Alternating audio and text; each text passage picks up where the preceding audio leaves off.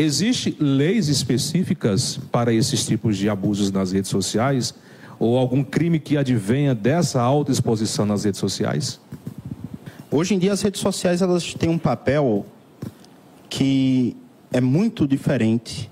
Isso até por uma questão da própria evolução da estrutura que se criou e pessoalmente porque eu acredito que as redes sociais elas ampliam e dão dimensão a determinados, determinadas características que são inatas a quaisquer seres humanos e que não são necessariamente boas.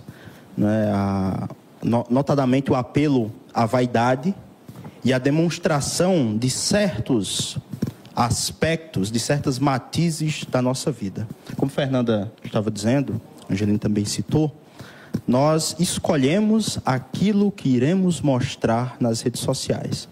E isso é humano, demasiado humano. Até porque, se eu vou visitar a casa de alguém e eu vejo as fotos nos porta-retratos, são de momentos felizes, são de viagens, é, momentos de lazer, um casamento, aniversário de um filho. Não é? Nunca é, são fotos, são, são uh, a imagem concreta de um momento ruim ou difícil pelo qual a pessoa passou. Então, é absolutamente natural, absolutamente natural que as pessoas se exponham nas redes sociais, a meu sentir. Só que essa exposição, ela precisa ser controlada, justamente para não dar aso a determinados tipos de criminosos que são altamente especializados. Vou usar um caso concreto como exemplo.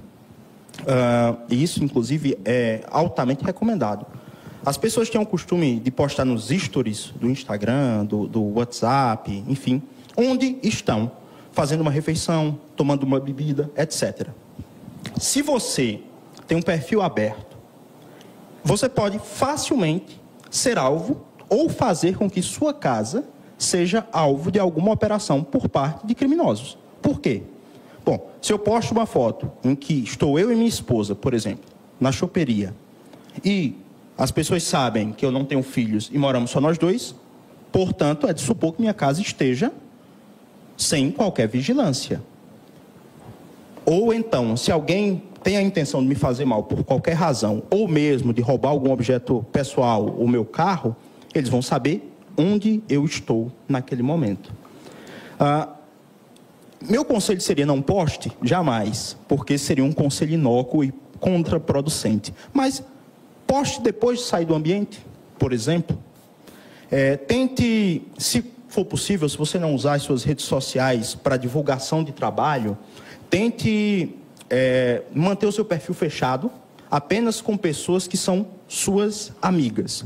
São dicas simples, mas que têm um poder de efetivamente coibir e evitar uh, determinadas circunstâncias que podem ser extremamente perigosas, não só para a vida, para o patrimônio e também para a imagem das pessoas. Porque um perfil aberto também, ele corre o risco, e não por acaso, nos últimos 20 ou 30 dias, eu peguei alguns casos nesse sentido, de pessoas que ah, copiam as fotos de outras pessoas e criam perfis falsos nas redes Exatamente. sociais em busca de dinheiro, em busca de conspurcar a imagem de quem se está imitando, falseando, ou mesmo ainda com a intenção de, criado aquele fake, chantagear a pessoa em troca de determinados valores. Alguém criou um perfil falso no Facebook, Instagram, enfim, nas redes sociais e ali denegriu a imagem da pessoa, né, da pior forma possível a pessoa quer uma retratação ou ela quer buscar uma indenização por danos, por danos morais. A quem ela deve buscar? A rede social que permitiu aquilo? Não, mas alguém criou. Tem como chegar a esse autor? Como chegar? Quais são os, quais os caminhos para isso? Pablo. Muito bem. É, a primeira coisa a se fazer é, como disse, muito bem disse o doutor Claudenilo, fazer um, uma denúncia, denunciar aquele perfil dentro do próprio aplicativo. Então, Facebook, Facebook, Instagram, Instagram. Essa pessoa aqui está se passando por mim. Lavra imediatamente, tão logo quanto possível, um boletim de ocorrência. E a partir disso, é, lembrando sempre, em absoluto, de salvar em algum lugar o link daquele perfil. Porque o arroba apenas ou o nome não servem. Tem que salvar o link específico de acesso àquele perfil. E aí a pessoa em questão procura um advogado e pede para entrar com uma ação contra o Facebook, que é dono do Instagram, do WhatsApp e do próprio Facebook.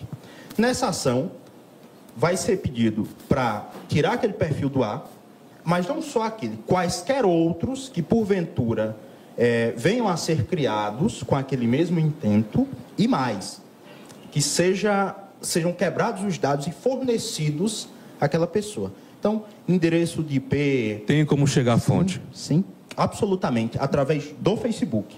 Então, nesse Mas caso, isso só mediante uma ação judicial. Mediante ação judicial, até porque esses dados são, são privados uhum.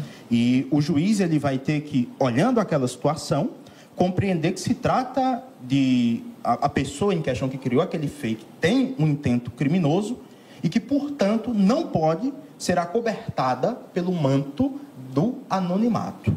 E aí, nesse caso, ele vai determinar essa quebra, vai mandar intimar o Facebook e o Facebook tem de fornecer esses dados civilmente. Uma vez colhidos esses dados, o advogado então vai entrar com uma queixa-crime. E aqui é algo é, que precisa ser dito. Ah, muitas vezes, os colegas é, acabam esquecendo que os crimes contra a honra, injúria, calúnia, difamação, eles se processam comumente no juizado especial criminal, que cuidam dos crimes de menor potencial ofensivo. No entanto, quando os crimes contra a honra são praticados através de redes sociais, o, a pena ela é triplicada. Ou seja, três vezes o que está previsto ali em lei, seja qualquer um desses delitos. E isso tira a competência dos juizados especiais criminais e leva para o juiz togado. O que dificulta muito mais a vida da pessoa que vai sendo processada. Porque ela não pode fazer transação penal. Não, vou, vou pagar uma cesta básica. Negativo, você vai responder por esse processo aqui, certo? E vai sofrer aí as penalidades da lei, sejam elas quais forem. Mas, de forma resumida, para deixar melhor acabado, a primeira coisa a se fazer, portanto, denúncia do perfil dentro do aplicativo, boletim de ocorrência, ação contra o Facebook para identificar a pessoa e, em seguida, uma ação criminal.